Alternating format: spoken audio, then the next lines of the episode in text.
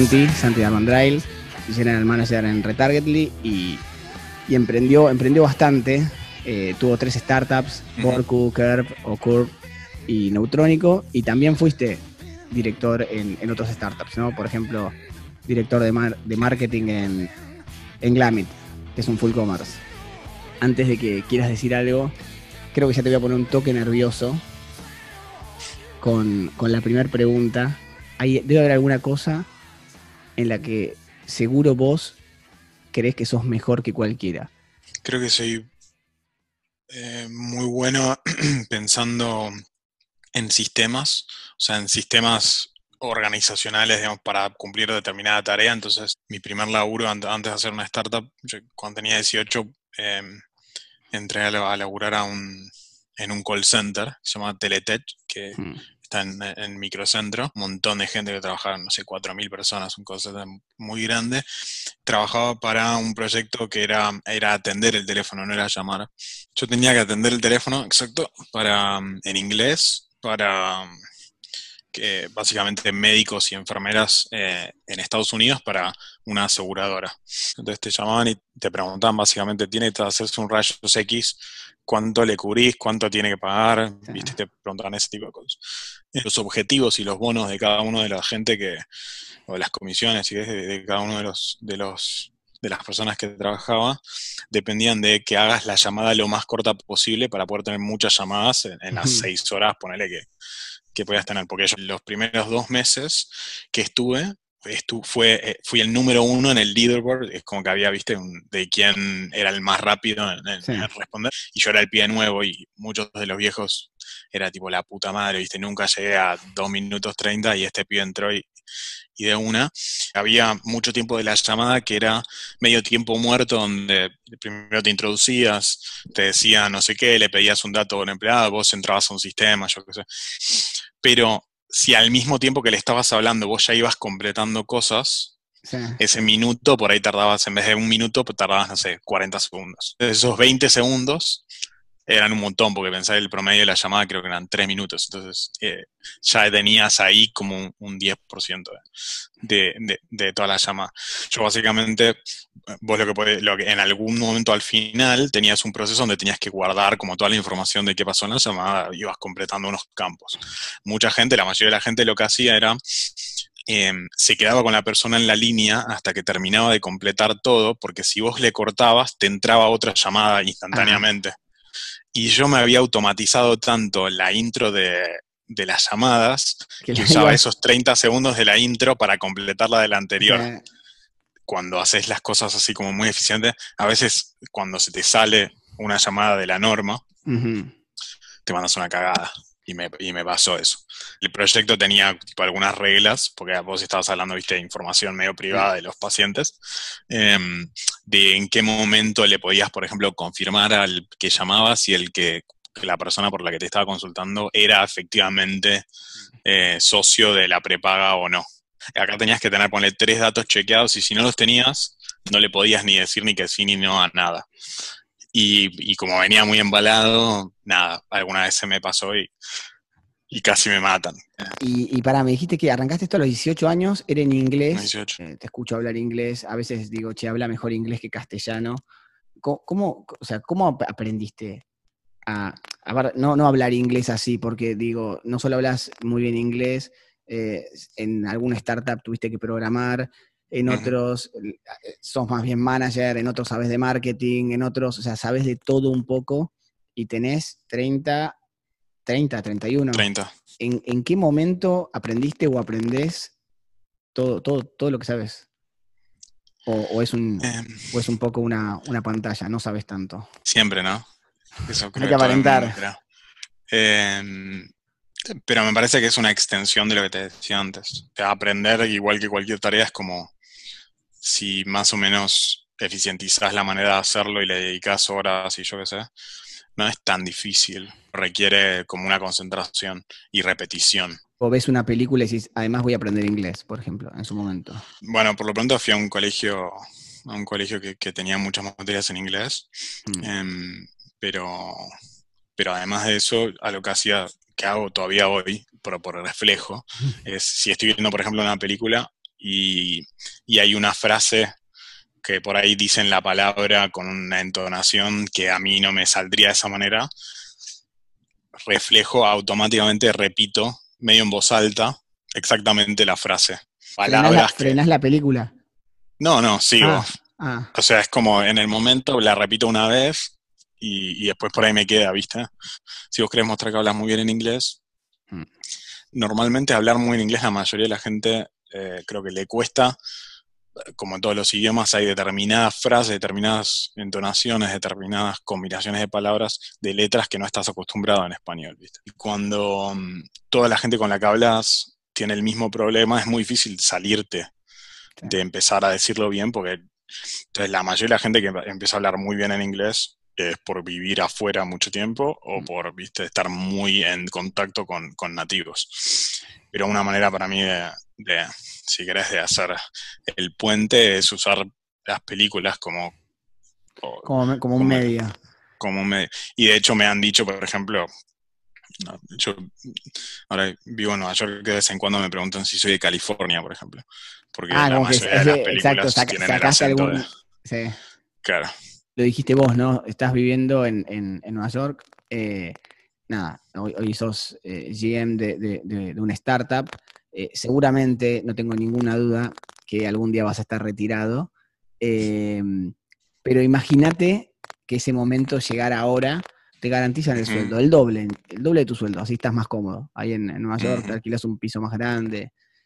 Cuatro años donde no tenés problemas económicos, vivís bien, podés viajar, podés hacer lo que, básicamente lo que quieras. ¿Qué, harías con tu tiempo?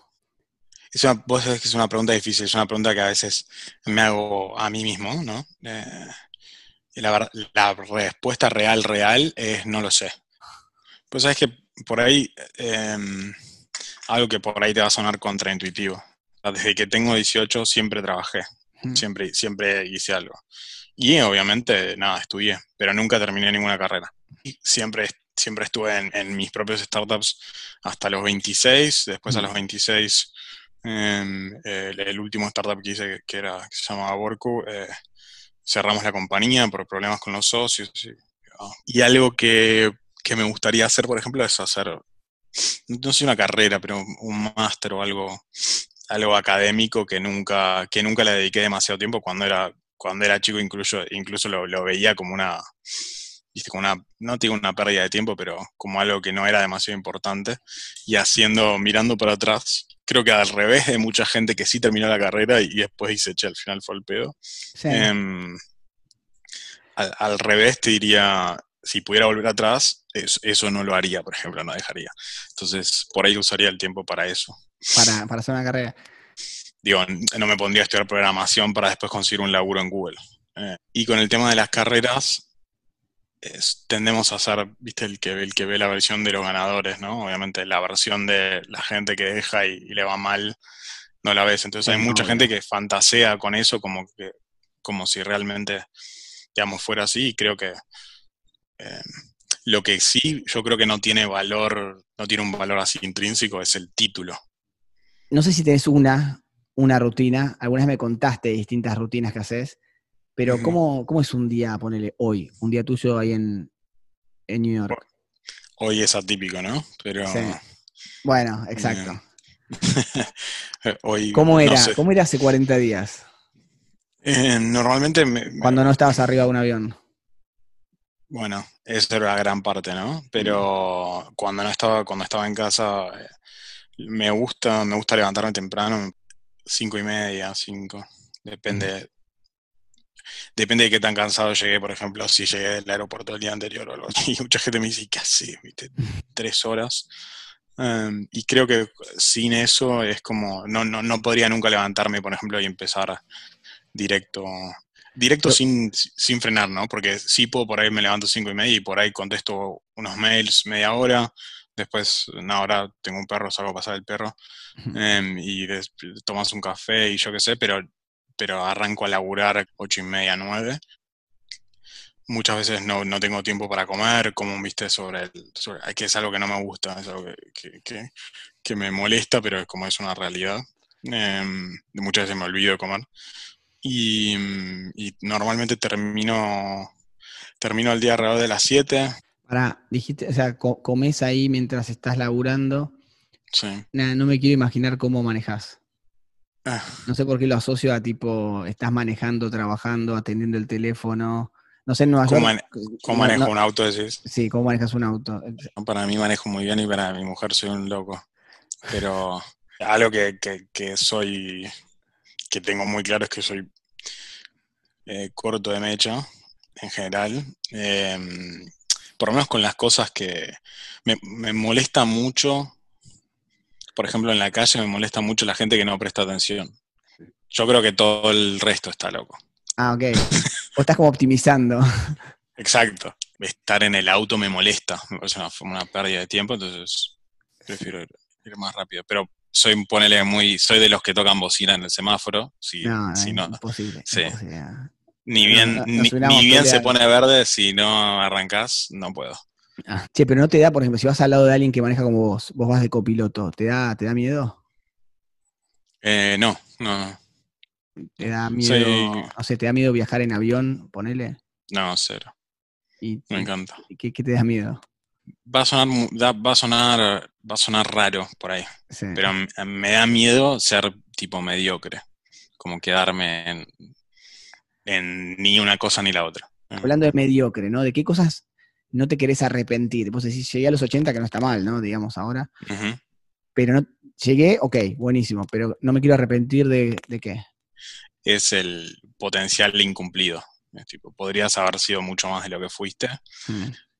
Em, que puede ser en felicidad, puede ser en éxito, puede ser, digo, como cada uno se mida, ¿no? Mm. Pero, pero quedarte como en contento donde estás, esa, eh, eh, eso es lo que, lo que me daría, me daría mucha pena mirar para atrás y decir, la verdad que, Pero eso, por, por ejemplo, ejemplo, porque por ahí lo, lo- lo escuchan otros y dicen, che, bueno, pero pará, yo estoy re contento haciendo esto. ¿Vos pensás que Sí. es algo tuyo o es algo para todos? Mira, si me hubieras preguntado hace cinco años, probablemente te contestaría otra cosa, pero em, hoy lo veo más algo para mí y me parece que hay, que digamos, no todo el mundo, obviamente no todo el mundo tiene que aspirar a las mismas cosas. Sí me cuesta, por ejemplo, no sé, ver gente que no se esfuerza lo suficiente o que... Por eso la parte, por ejemplo, de la carrera, yo lo siento como que, como que podría haber terminado la carrera fácil, que fue más de una excusa a mí mismo y por eso mirando para atrás es una de las cosas que, que me arrepiento, por ejemplo. Hay extremos que no, que me incomodan. El, el Ah, hipismo desmedido, viste, tipo, la, no entiendo, no entiendo. no, ¿Tenés por más que sean felices. ¿Tenés amigos que, que- que- o conocidos o alguien que... Sí, sí. Bueno, nada, dejémoslo ahí. Che, bueno, para eso, esos son los que no entendés, ok. Pero Sí. después hay algunos que decís, eh, qué crack estos pibes. ¿Tenés esos ídolos o no? Eh, en algún momento me gustaba mucho, obviamente, Steve Jobs. Creo que era más una cuestión de, Hmm. de viste, a quién no. ¿Simplemente te gustaba o, no sé, o mirabas cosas, investigabas? No, miraba, videos, miraba muchas cosas. mirabas, sí, mirabas cómo había sí, hecho sí. esto, trataba, decías, che, esa es la forma de hacer las cosas, claro. Miraba muchas cosas. Cuando salió la, bi- la bibliografía, me la leí en dos días. Salieron las Mm. películas, me las vi, digamos, ni bien salieron. Em, leía muchos artículos. El, el, el de un, un speech, un commencement address, viste, en. Stanford, Sí. que, que, es- que es súper famoso. No sé si me lo sé de memoria, pero lo debo haber visto mi- mil veces, ¿viste? Y, y después, hay, yo qué sé, en, el- en el ámbito, por ejemplo, poner más, argen- más argentino, si querés. Obviamente, Mm. Marcos Galperín siempre, siempre me gustó. Mm. Y también algunos personajes más históricos, tipo eh, la familia Roca, digamos, los fundadores de Techin, Mm. eh, los fundadores de Arcor. Digo, en general, en general yo creo que lo que me, lo que todavía hoy miro con, viste, con, con mucha fascinación es eh, la capacidad de, por ejemplo, de resiliencia, de, de seguir, viste, construyendo algo por, no sé, 50 años. Me parece mucho más interesante ese tipo de, de emprendedor, ese tipo de persona, que, por ejemplo, no sé, la gente que hace los de, los de Instagram que arman una empresa de mil millones de dólares en 12 meses. Esos pibes no me mueven, eh, pero los que, pero por ejemplo Mark Zuckerberg, que tiene no sé cuántos, 12 años de cosas y obviamente tiene un montón de cosas malas, pero la empresa que armó y la escala, el volumen y todo, y el flaco sigue siendo el CEO, sigue siendo controlante de las acciones y todo, a veces demuestra algo del tipo que es, que es, que es excepcional. No, no sé si hay una forma de cómo tomar decisiones, pero ¿cómo te gusta a vos tomar decisiones? ¿Por unanimidad o de forma dictatorial?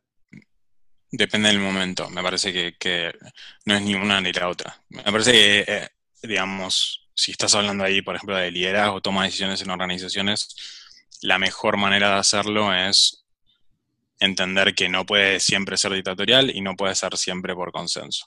Y saber cuándo ir para un lado y cuándo ir para el otro lado, me parece que eso es, es lo más sano, es la mejor manera de construir a largo plazo. Mm. Steve Jobs, si bien viste, tiene, tiene fama de, dictatorial.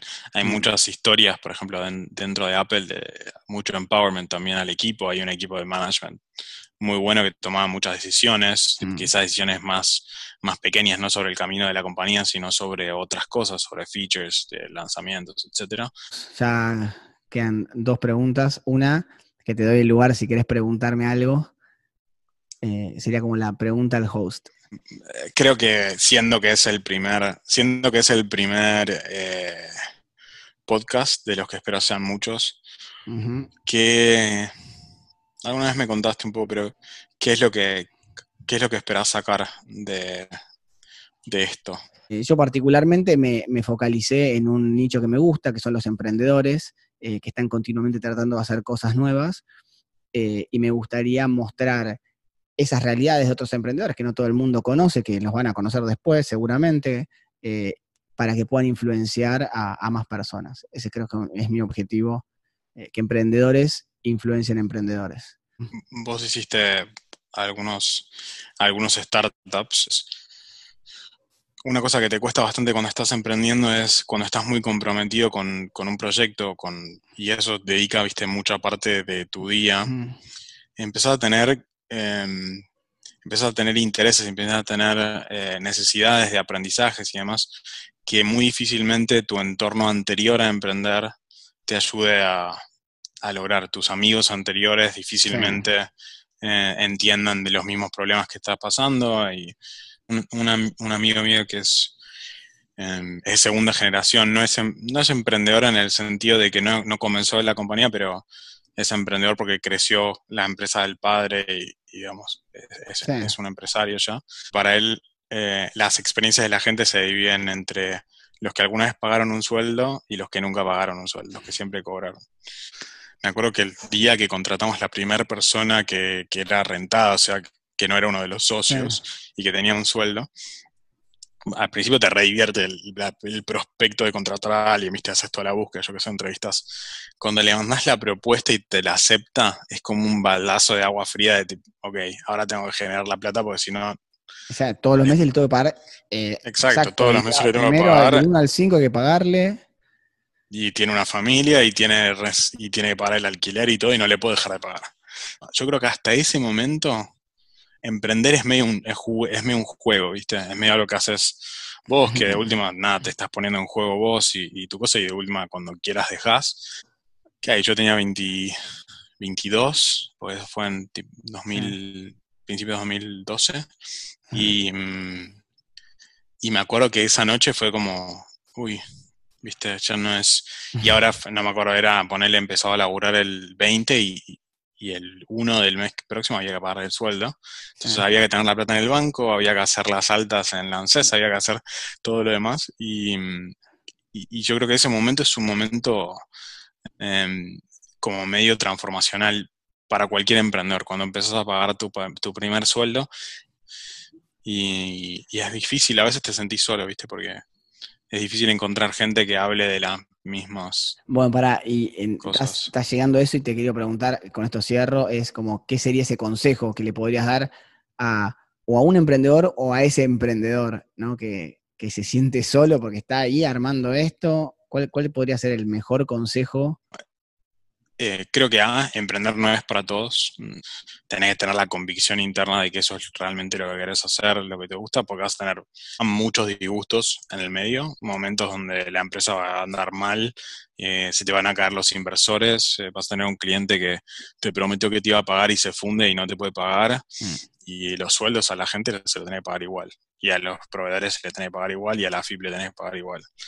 creo que si uno no está preparado para eso, tanto en el impacto que puede tener en uno financieramente y cualquiera que sea emprendedor que haya tenido una empresa y haya cerrado o haya fundido, sabe que eh, cerrar o fundir una empresa en Argentina es una experiencia eh, muy traumática, no es una experiencia que sea para nada, para nada fácil. Entonces, no es para todos, si lo van a hacer, tienen que estar muy seguros de que, de que se van a comprometer y que, y que están y que no es que entras y de última los seis meses si no funcionó te fuiste.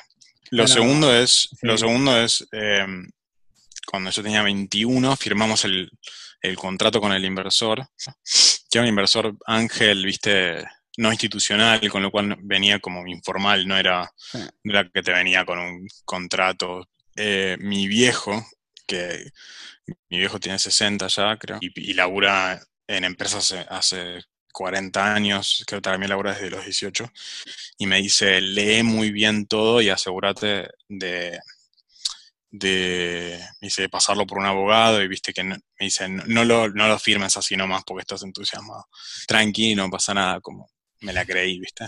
Justamente por no haber hecho eso bien fue que fueron todos los problemas. Entonces, la segunda, y creo que la clave es, eh, hay mucha gente que sabe mucho más que uno, eh, sobre un montón de cosas, no solamente, digamos, sobre lo que estás haciendo, sino... Y la subestimas.